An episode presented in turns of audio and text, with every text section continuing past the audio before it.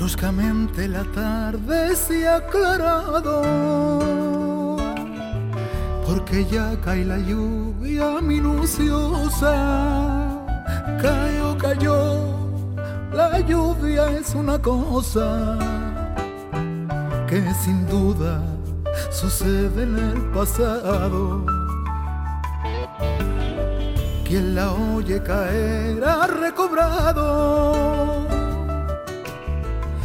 tiempo en que la suerte venturosa me reveló una flor llamada rosa y el curioso color del colorado. Esta lluvia que ciega los cristales alegrará en perdidos arrobales las negras uvas de una parra en cierto patio. Hoy tenemos el placer de recibir en Andalucía y en Canal Sur Radio a Alberto Mangel, escritor, editor, erudito argentino-canadiense, mm, personalidad que ha entregado su vida a la lectura, a los libros, y estaba recordando ahora él eh, de memoria este poema bellísimo de Borges que canta Miguel Poveda. Buenos días, bienvenido, señor Alberto Mangel. Buenos días, qué placer estar aquí. Así es que la lluvia es una cosa que siempre sucede en el pasado. Según Borges, sí, le traía la voz del padre que ya naturalmente estaba muerto, pero la lluvia la asociaba con el recuerdo y para Borges el recuerdo era quizás lo más importante después del olvido. Antes de que se nos olvide a nosotros, voy a recordar, eh, antes de que se nos olvide con la charla, que esta tarde a las siete y media en la Biblioteca Pública de Sevilla, Alberto Mangel y la, Biblioteca Infantalana, la que está frente al Parque de María Luisa, Alberto Mangel con la escritora Sara Mesa, que también muy querida en esta casa eh, y con muchos lectores, van a hablar eh, sobre el ciclo que llaman el pecado de leer ¿Esto que lo pusieron para provocar? Porque si decimos que leer es un pecado... Eh, eh, eh, es una vieja descripción de la lectura. Em, el, el Valéry Larbeau, hablando de la traducción, habló de la traducción de la lectura como un pecado que no es castigado.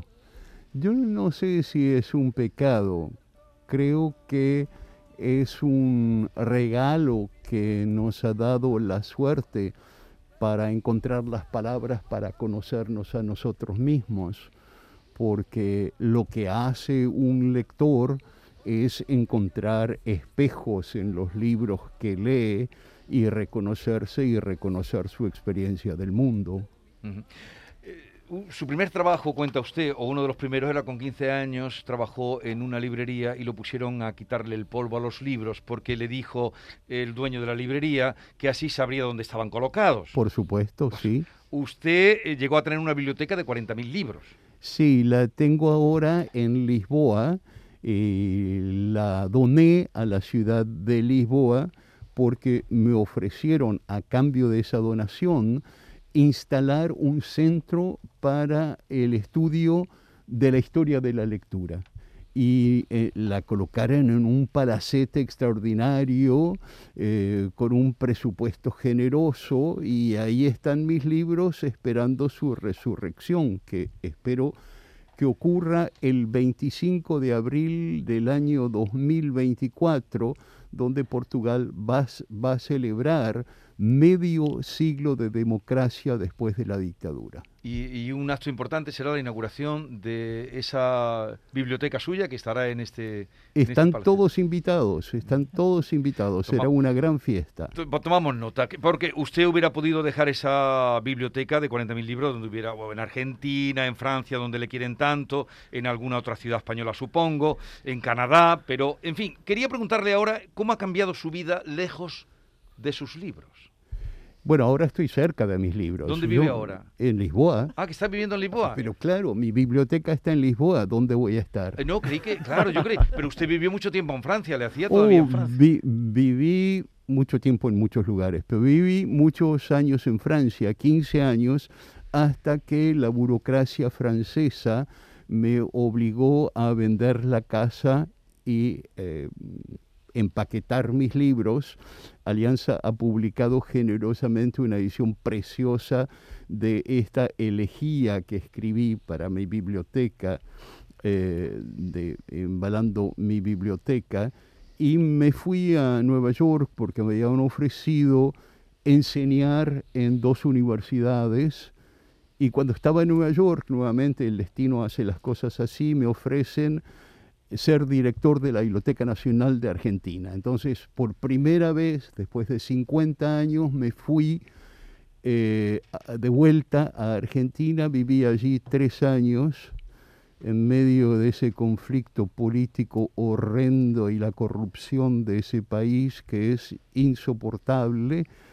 Y después me volví a Nueva York y allí recibí la invitación de la alcaldía de Lisboa, que ahora me siento muy afortunado, no solo por la resurrección de mi biblioteca, porque estoy viviendo en una de las últimas democracias de este mundo.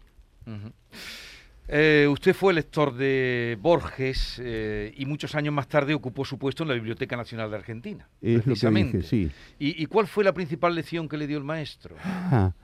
Mire, yo era adolescente cuando lo conocí y fui uno de las cientos de personas que eh, le leían, porque como era ciego necesitaba los ojos de otros para acercarse a sus libros. Y como adolescente yo tenía la arrogancia de todo adolescente. Yo pensaba que le estaba haciendo un favor a este viejito ciego.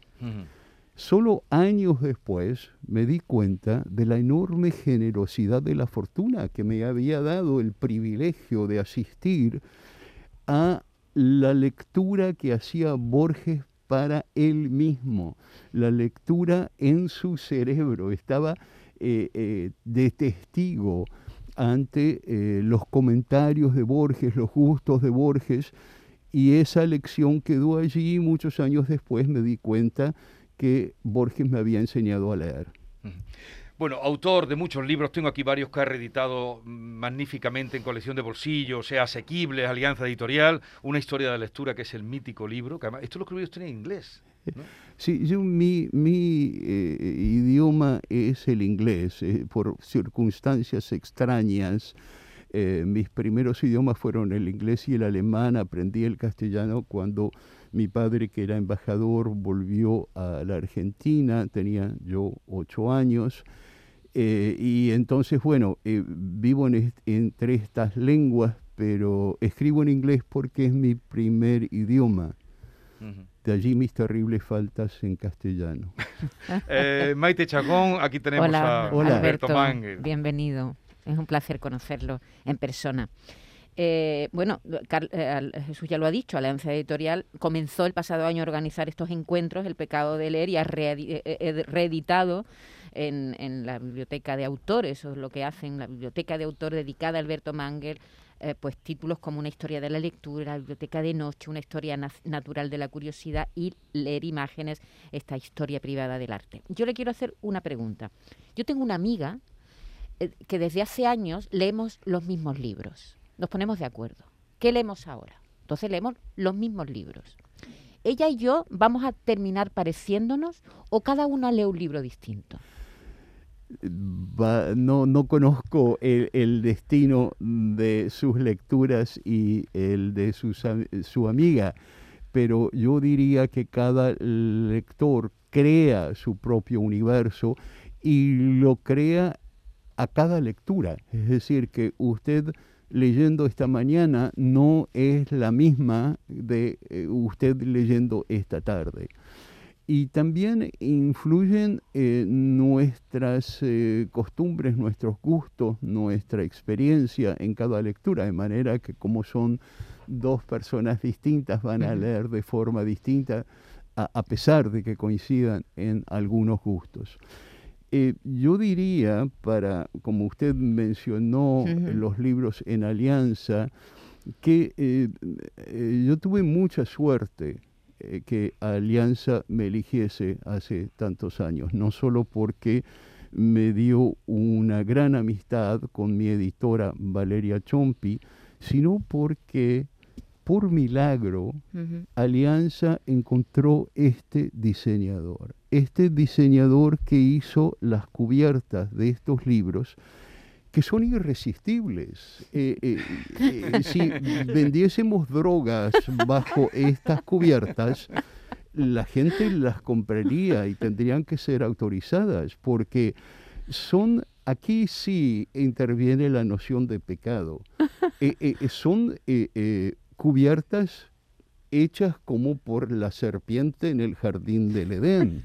Usted no puede resistirse a probar estas manzanas. Después, lo que está adentro, valga o no valga. ¿Ha comprado muchos libros por la portada usted? Claro, claro, pero eh, eh, nuestra, nuestra relación con el mundo es muchas veces a través de la imagen. Mm. Nos enamoramos de una persona por la, la figura que la persona presenta.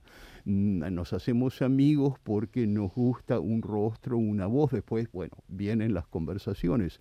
Y con los libros lo mismo. Una, mire, em, le voy a contar una anécdota. A- acabo de recibir la nueva novela de Miguel Silluco, el autor filipino que a mí me gusta muchísimo. Eh, tiene la cubierta más horrible que he visto en mi vida eh, y entonces le quité la cubierta, la tiré a la basura y me quedé con el libro. Porque eh, tenemos que entender que un libro no es solo el contenido, es su aspecto. Y usted no se lleva cualquier cosa a la cama. Es verdad. Aquí tenemos, esas portadas son una historia de la lectura, la biblioteca de noche que hicieron una edición primera extraordinaria, una historia natural de la curiosidad. Pero ahora que habla usted de eso, y usted que tanto ha manejado las palabras, ¿sustituirán las imágenes a las palabras? Porque usted piensa que hay conflicto. Parece que va- tendemos más hacia las imágenes, la sociedad en este momento, Es que al poder el- de la imagen. el lenguaje escrito fue creado como un sistema de imágenes. Eh, cuando inventamos este antepasado genial que inventó la escritura, la inventó haciendo diseños. Y nosotros reconocimos en esos diseños un sonido, pero imagen y sonido, imagen y palabra están hermanados desde el principio. Y ahora vemos algunas imágenes, vemos algunas palabras, las separamos en nuestra conciencia, pero realmente estamos viendo el mundo con dos formas de representación que son finalmente la misma. Y eso lo entienden muy bien los publicitarios, que nos venden productos a través de la imagen, pero la imagen que reconocemos en palabras, una imagen que no reconocemos, que no podemos traducir en palabras, no venderá ningún producto. David Hidalgo, Señor Manger, a lo que nos apasiona la lectura, y creo que en esta mesa a todos nos ocurre, cuando somos jóvenes eh, leemos con avidez anárquica todo lo que cae en nuestras manos, en su caso creo que también fue así, pero conforme pasan los años nos volvemos selectivos. Acaba usted de hablar de Miguel Siyuco, en su caso, ¿cuál es su criterio para elegir una lectura? ¿Lo lee, solo lee autores conocidos, se deja aconsejar por amigos o le da una oportunidad al azar? Todo eso, todo eso. El azar es un magnífico bibliotecario. eh, me ha ayudado muchísimo. Pero a medida que pasa el tiempo, no tengo la energía eh, afectiva que tenía cuando era adolescente, que pensaba que no solo quería leer todo, sino que podía leer todo.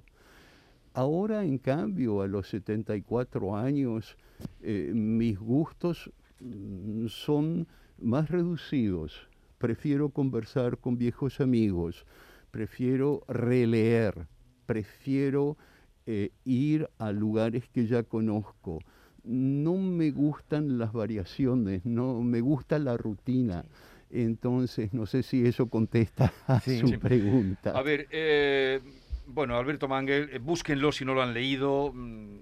Es la persona que más ha hecho, más que todos los ministerios de cultura, eh, por, fa- por el fomento de, de la lectura. Pero si una persona madura se pusiera ante usted y le dijera que, por aquello de que hab- habla usted mucho de los libros, va a leer un libro en su vida, pero solo uno, ¿qué libro le recomendaría? Eso no sería una persona madura. en edad madura, he dicho. Ah, en edad madura. En edad madura, dije, señor Manger, yo mm, voy a leer un libro en mi vida, pero solo uno. Solo uno voy a leer. ¿Cuál le recomendaría?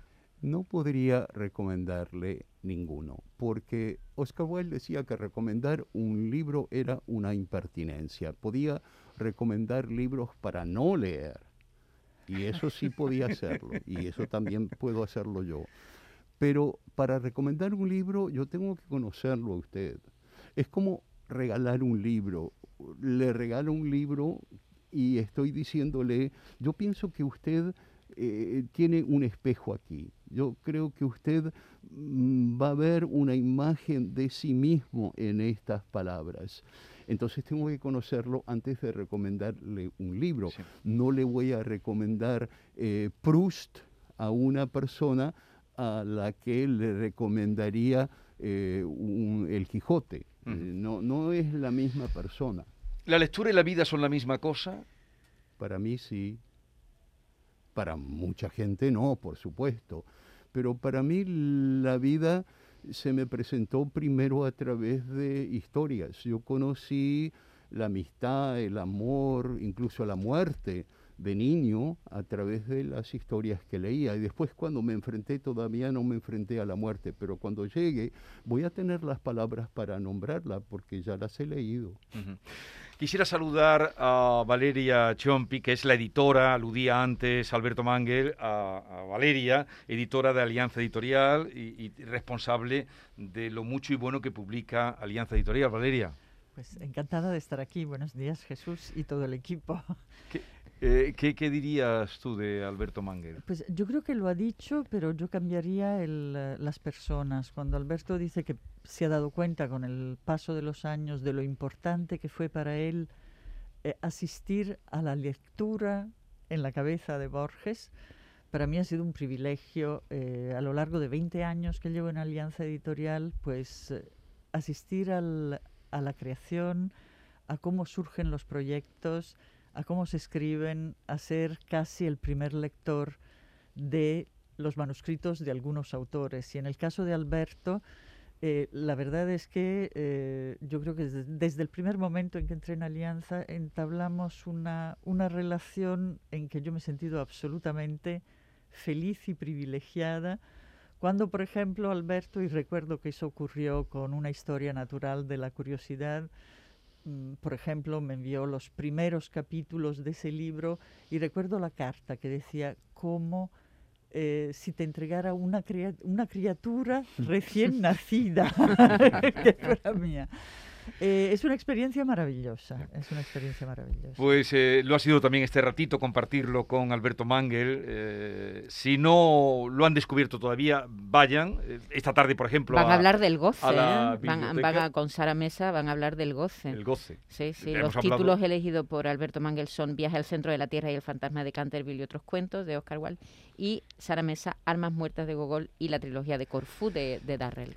Eh, ha sido un placer, señor Mangue. Como ahora vive cerca, en Lisboa, pues quedamos emplazados para la inauguración del Palacete con los 40.000 libros que usted allí ha cedido. Están invitados. Y cuando venga por aquí, pues es- será un placer seguir, eh, prolongar esta conversación. Me encantaría. Sobre todo que mi nuevo libro, que eh, Valeria todavía no ha visto, es una biografía de un andaluz, de Maimónides. De Maimónides. Pues quedamos emplazados, ¿no, Valeria? Para cuando Queda- salga Maimónides. Quedamos Cordobés. emplazados. Sí, claro. Gracias por la visita. Que disfrute de Sevilla. Muchas gracias. Adiós. Hasta la Muchas próxima. gracias. Adiós, Valeria. me see your beauty when the witnesses are gone. Let me feel you moving